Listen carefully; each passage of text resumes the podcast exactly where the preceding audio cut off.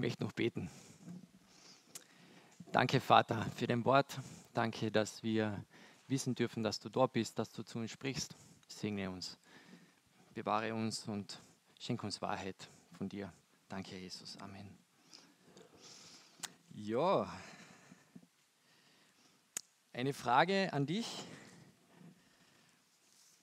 Bist du schon mal in deinem Leben völlig ausgebrannt oder hast du nicht mehr weiter gewusst? Hat es einmal eine Situation gegeben bei dir, wo du, wo du wirklich angestanden bist, wo du keine Kraft mehr gehabt hast? Hat es einmal gegeben bei dir? Ich denke, wir alle haben schon einmal so ein Erlebnis gehabt, der eine mehr, der andere weniger, vielleicht schon mehrmals. Vielleicht hast du Verlust erleiden müssen.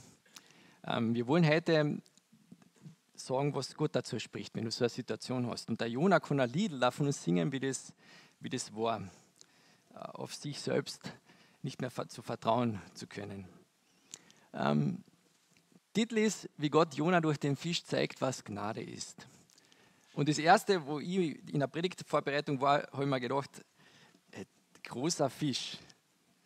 Äh, dann habe ich mal gegoogelt, was für große Fische es gibt. Und da ist der erste Fisch, was gekommen ist, ist dieser Walhai gekommen. Und der hat imposante äh, Maße. So interessant. Also der Walhai kommt bis zu 14 Meter groß werden. 14 Meter, das sind zwei Autobusse. Und da passt in sein Maul ein ganzer Sportwagen hinein. Nur, dass ihr wisst, wie groß der Fisch da ist. Also heftig. Ähm, ich hoffe nur für einen Jona, dass er nicht zu viel Mundgeruch gehabt hat, weil das war natürlich für ihn nicht so ideal gewesen. Kleiner Spaß.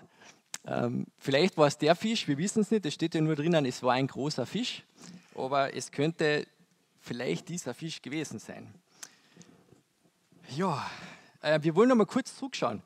Der Karl Helmut hat uns letzte Woche sehr viel von Kapitel 1 erzählt und ihr könnt es auch gerne nochmal nachhören im Internet, das gibt es auf YouTube, man kann es wunderbar nachhören. Danke. Ähm, was ist passiert? Der Prophet Jona hat einen Auftrag gekriegt, ganz spezifisch von Gott, dass er einen Auftrag für ihn erledigt. Er sollte in die Stadt Ninive gehen, die Menschen zur Buße rufen, weil er die Menschen genauso liebt, wie er den Jona liebt. Okay? Aber der Jona sagt, hey Gott, da geträume ich gar nicht hin und eigentlich deine Gnade für diese Menschen, das sehe ich eigentlich gar nicht so, wie du das siehst. Ich möchte gerne in die andere Richtung gehen. Der Jona geht in die andere Richtung und was passiert? Gott holt ihn ein. Er lässt ihn nicht los. Die Männer schmeißen ihn über Bord und der Jona müsste eigentlich, was müsste er? Ertrinken, oder?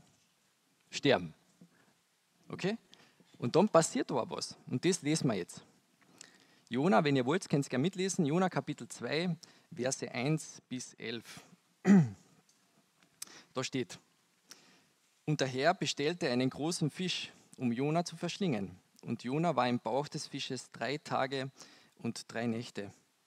Und Jona betete zu dem Herrn, seinem Gott, aus dem Bauch des Fisches und sprach, ich rief aus meiner Bedrängnis zu dem Herrn, und er antwortete mir, ich schrie aus dem Schoß des Scheuls, du hörtest meine Stimme. Denn du hattest mich in die Tiefe, in das Herz der Meere geworfen, der Strom umschloss mich, alle deine Wogen und deine Wellen fuhren über mich hin. Und ich sprach, verstoßen bin ich aus deinen Augen. Dennoch werde ich wieder hinschauen zu deinem heiligen Tempel. Die Wasser umfingen mich bis an die Seele, die Tiefe umschloss mich, das Meergras schlang sich um mein Haupt. Ich fuhr hinab zu den Gründen der Berge, die Riegel der Erde waren hinter mir auf ewig. Da führtest du mein Leben aus der Grube herauf. Herr, mein Gott. Als meine Seele in mir verschmachtete, erinnerte ich mich an den Herrn, und zu dir kam mein Gebet in deinen heiligen Tempel.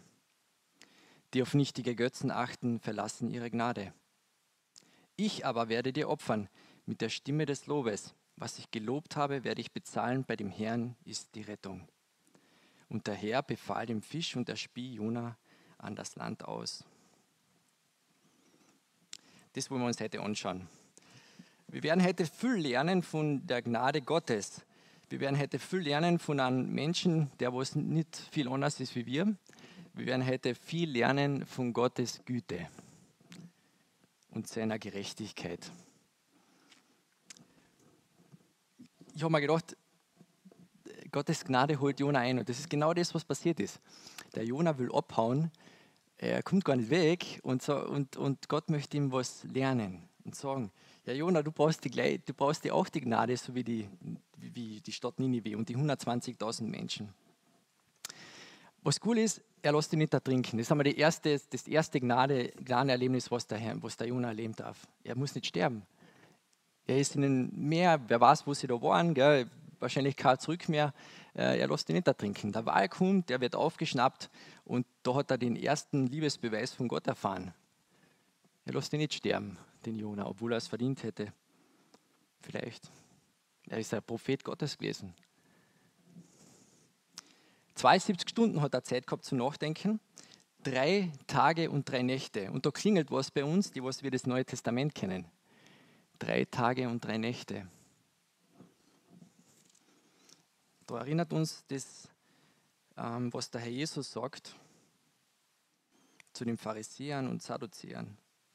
Matthäus, Kapitel 16, Vers 4. Da steht nämlich, ein böses und ehebrecherisches Geschlecht begehrt ein Zeichen und kein Zeichen wird ihm gegeben werden als nur das Zeichen Jonas und er verließ sie und ging weg. Die Pharisäer wollten unbedingt ein Zeichen haben von ihm und er hat ihnen gesagt, hey, ich werde nur ein Zeichen gegeben werden, das Zeichen von Jona. Mhm. Was meint er da jetzt konkret? Es ist die, das Sterben von Herrn Jesus am Kreuz. Es ist die Auferstehung von Herrn Jesus. Das ist das Zeichen und das ist das Evangelium. Das Evangelium ist, dass Gott, der Vater, den Herrn Jesus in diese Welt geschickt hat, damit er stellvertretend für Jona, für die Stadt Ninive, für alle Menschen stirbt, damit sie in der Ewigkeit bei ihnen sein dürfen. Aber das hat der Jona noch nicht gewusst. Das ist erst später gekommen. Aber es war ein prophetisches Zeichen auf dorthin, dass das kommen wird.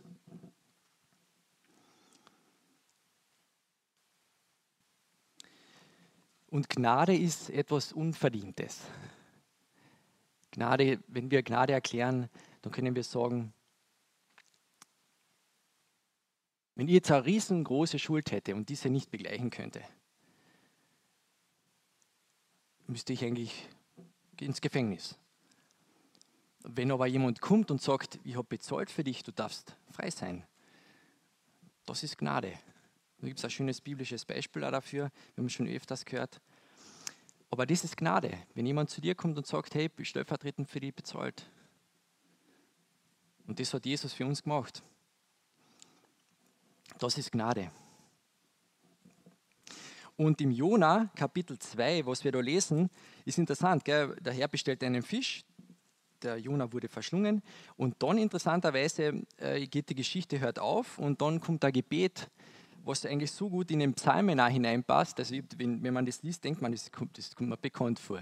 Das müsste eigentlich so poetisch, wie das geschrieben ist. Die ganzen, also der Jonah dürfte wirklich ähm, ein sehr gebildeter Mensch gewesen sein, eine wirklich eine hochtheologische Abhandlung, Abhandlung da und auch wirklich ein tiefes ähm, äh, Gottesverständnis von der Größe Gottes. Äh, er hat sich gefürchtet vor Gott auch.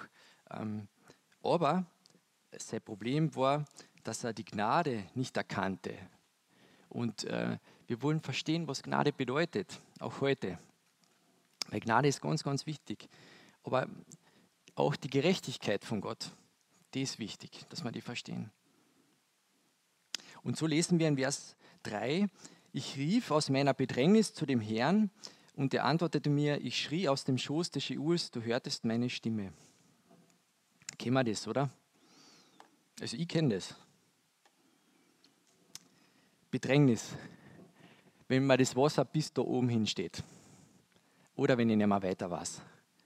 Wenn es Dinge in meinem Leben gibt, die ich gar nicht selbst in der Hand habe, wo Leid passiert, wo jemand stirbt zum Beispiel, an Menschen, die ich liebe, oder wo Beziehungen zu Bruch gehen, wo nichts mehr haltet. Und die Bedrängnis, was er damit meint, eigentlich im, im Totenreich, der Tod, das Totenreich ist der der Gegensatz vom Himmel. Also das ist weit, weit entfernt von Gott. Und er kommt in diese Lage, weil er da sich entfernt hat auch von Gott und äh, merkt, da ist eigentlich nur Tod. Ich möchte ja leben und da ist eigentlich Tod. Und das Schöne ist aber, dass er weiß, hey, wenn ich zu Gott bete, er hört mich. Ist eine Hoffnung, die was wir haben dürfen. In deiner Bedrängnis, was du hast, was wir alle haben, da darfst du zu Gott kommen und er hört dich.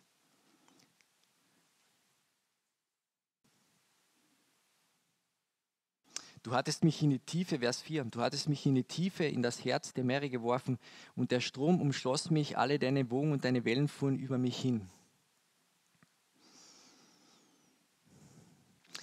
Das Meer ist immer ein Zeichen des Gerichtes, in diesem Zusammenhang auch. Wenn wir mehr in der ganzen Bibelgeschichte anschauen, dann hat es viel mit Gericht zu tun.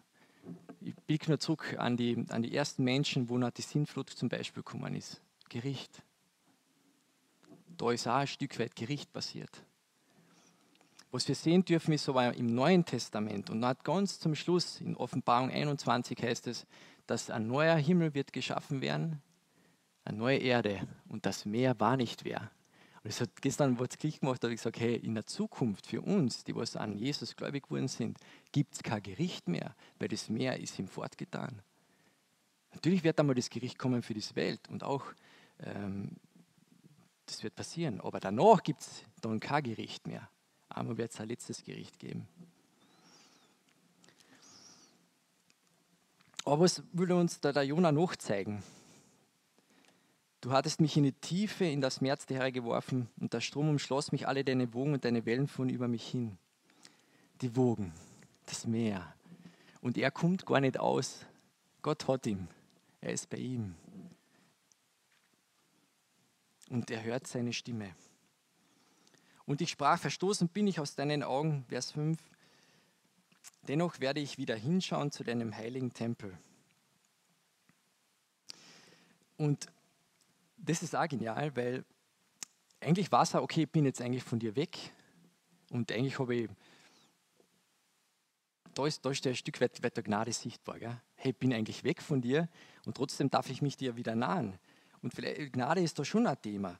Und er darf sich, muss, muss sich den Jonah vorstellen, nicht? Er, so wie wir, wir haben das Neue Testament, wir kennen Jesus, wir haben den Heiligen Geist in uns. Daher, der Prophet Jonah, der hat den Tempel gekannt. Da hat es die Bundeslade gegeben. Das war noch ein anderer Ritus, wie wir ihn heute haben, gell? wo wir Jesus alle Zeit bei uns haben. Ähm, und er hat aber gewusst, dort ist Vergebung. Dort kann ich hinkommen zu den Tempel und dort passiert Vergebung. Und diese Vergebung darf ich für mich in Anspruch nehmen. Und das hat er da für sich in Anspruch genommen auch. Hey, da darf ich hinkommen zu dir, da darf ich Gemeinschaft haben mit dir und da komme ich wieder in Ordnung. Und das lesen wir nicht nur in Vers 5, er wiederholt sich mit dem heiligen Tempel auch in Vers 8. Da lesen wir das nochmal. Mein Gebet in deinem heiligen Tempel, das hat er in den heiligen Tempel angebetet.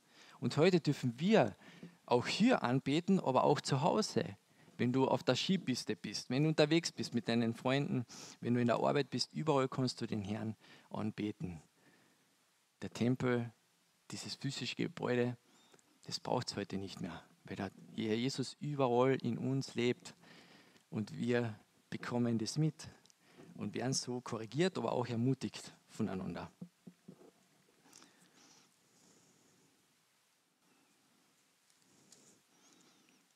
Weil es bleibt nicht nur beim Verstoßensein. Es kommt dann hin wieder zu ihm. Aber wir müssen auch zu ihm kommen. Gell? Nicht davon weglaufen. Er möchte, dass wir kommen und er wartet mit offenen Armen. Vers 6. Die Wasser umfingen mich bis an die Seele, die Tiefe umschloss mich, das Meergras schlang sich um mein Haupt. Wieder so ein Punkt. Gell? Die Wasser umfingen mich bis an die Seele, die Tiefe umschloss mich, das Meergras schlang sich um mein Haupt da, über das haben wir eh schon vorher kurz geredet. Leid und Kummer, Schmerz, das sind Dinge, die was wir gar nicht selbst bestimmen oft kennen für unser Leben auch. Gell? Das, ist, das geht nicht, weil das kommen halt Wellen über Wellen über uns hinüber gell? und wir schauen, wir staunen und sehen halt nur vielleicht auch die Probleme, die was wir haben. Aber was ist die Antwort von Gott darauf? Lasst uns mit den Problemen alleine? Ändert die Umstände? Vielleicht ab und zu, gell? aber um was geht es Gott primär? Dass wir lernen, auf ihn hinzuschauen, der diese Probleme und diese Schuld getragen hat, auch von den anderen, die was an mir schuldig geworden sind. Dass wir den anschauen, dass wir mit dem Beziehung haben, der was das alles erledigt hat für uns. Und das führt dann in Beziehung, in tiefere Beziehung hinein. Und das wünscht sich Gott für uns. Und oft verwendet er Umstände, vielleicht auch die, was für uns gar nicht im ersten Moment sehr gut sind, gefühlt. Ja?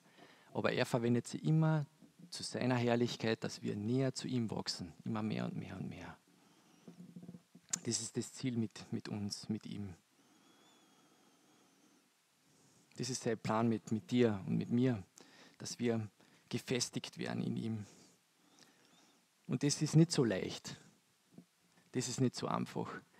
Weil wenn man Leid erlebt oder wenn, wenn Schwierigkeiten kommen, wenn Menschen gehen müssen, dann haben wir Schmerz. Und das, was mir immer ermutigt ist, äh, wenn, hat mir ein Freund, dem ich sehr schätze, gesagt, wenn du liebst, wirst du verletzt. das ist irgendwie schräg, gell? aber wenn du liebst, wirst du verletzt.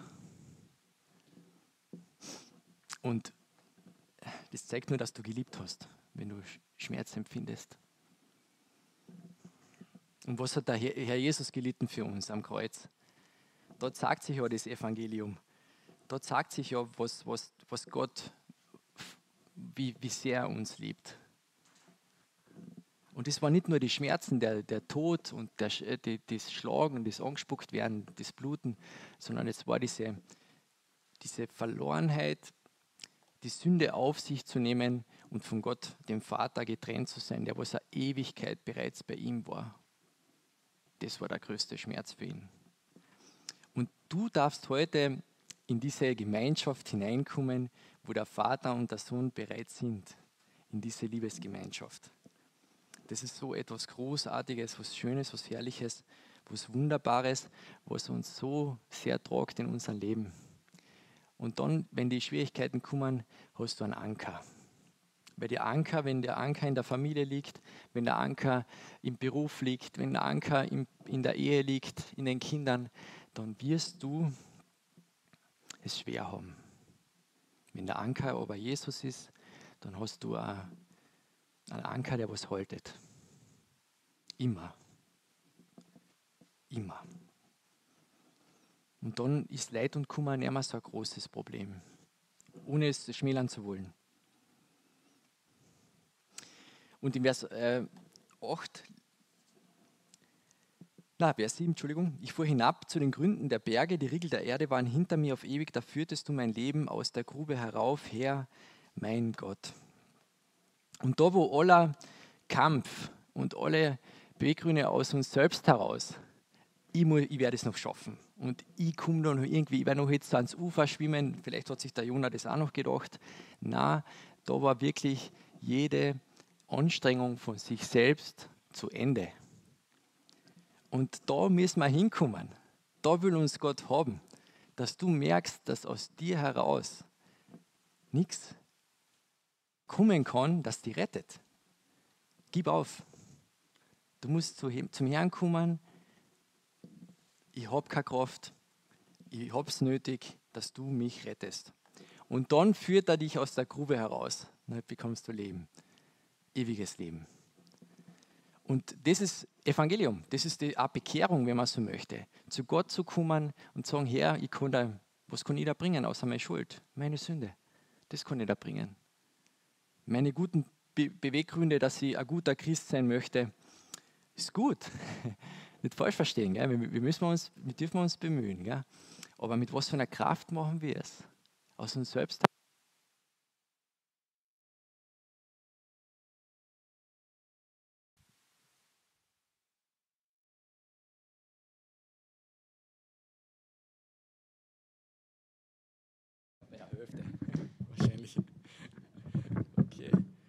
So, hört sie mich?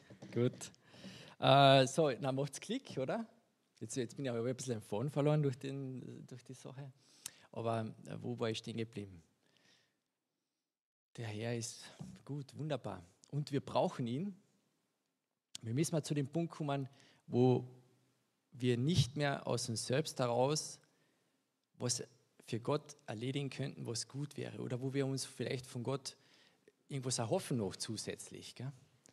Dass du für Gott dienen solltest und äh, das Evangelium erzählen solltest und alles deine Aufträge, was du von Gott bekommst, dass du das machen solltest, mach's bitte.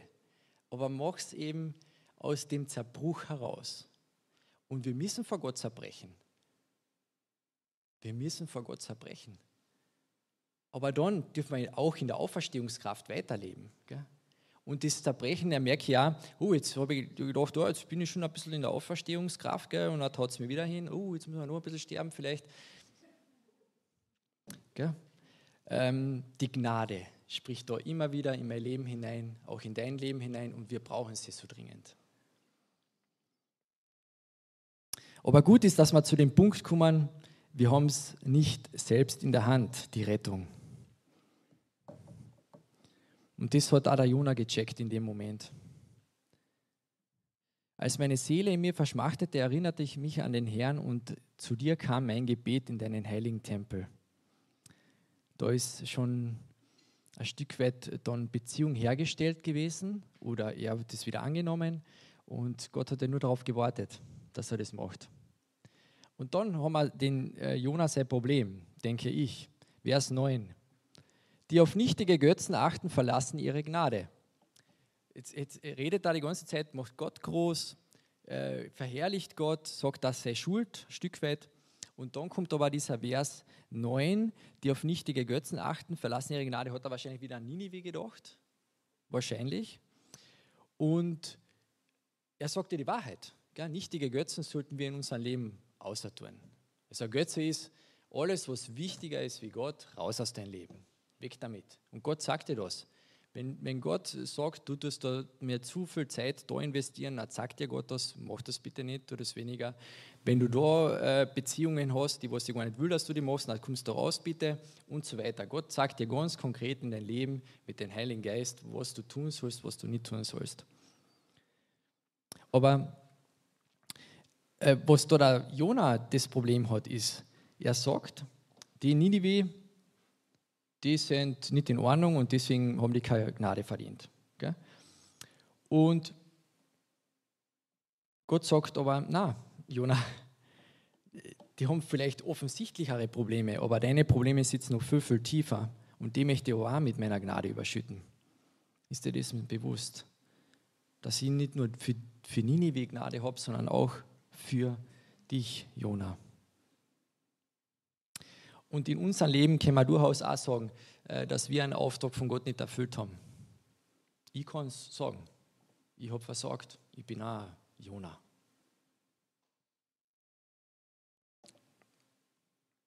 Jetzt habe ich da ein bisschen was vergessen. Gell? Aber der Jona bekommt ja eine zweite Chance.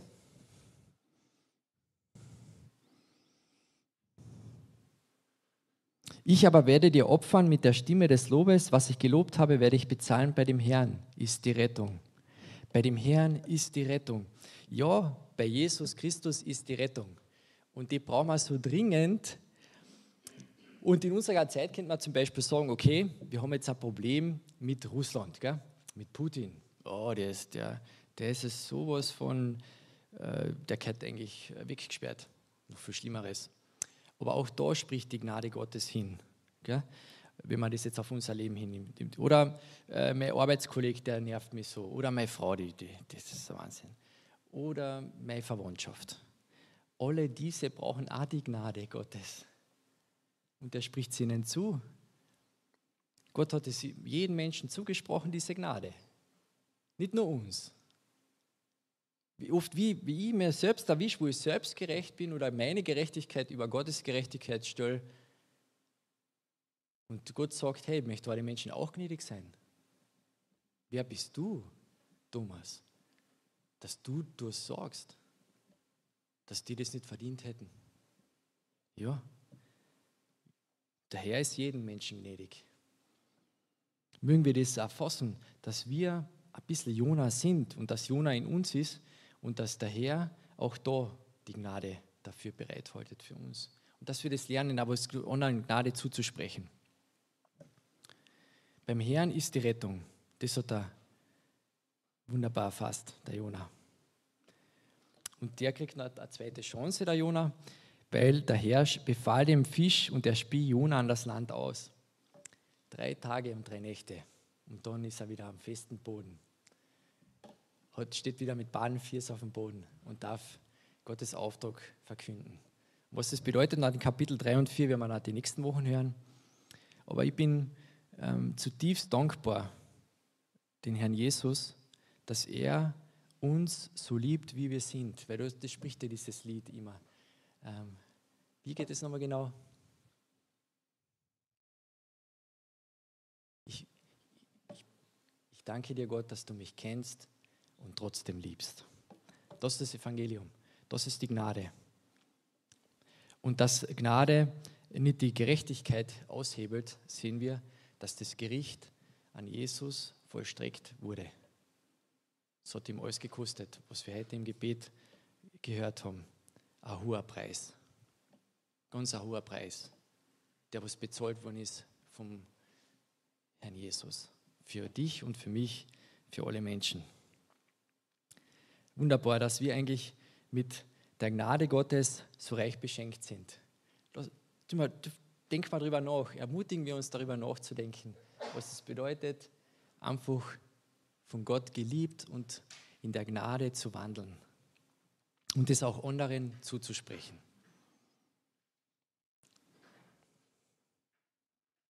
Ich glaube, das ist die Essenz vom ganzen Buch Jona. Gnade von Gott, die er den Menschen zuspricht und er teilt aus. So wie da jetzt noch einmal aufgeschrieben zum Schluss. Gottes Gnade ist ein Geschenk und er teilt sie aus, wie er will. Nicht wie du willst, nicht wie ich will, sondern wie er will. Danke. Ah ja, und kurze Info noch. Äh, wir haben da noch, äh, ich habe da noch ein gutes Buch von Timothy Keller, der schreibt über diesen Jona, über dieses Buch. Es hat mir sehr geholfen, das Buch besser zu verstehen. Ähm, und ihr könnt das bestellen. Das gibt es zwar nicht so günstig, aber es ist sehr wertvoll. Also wenn du eintauchen willst in dieses Thema und du noch mehr verstehen willst vom Buch Jona, kann ich das sehr empfehlen.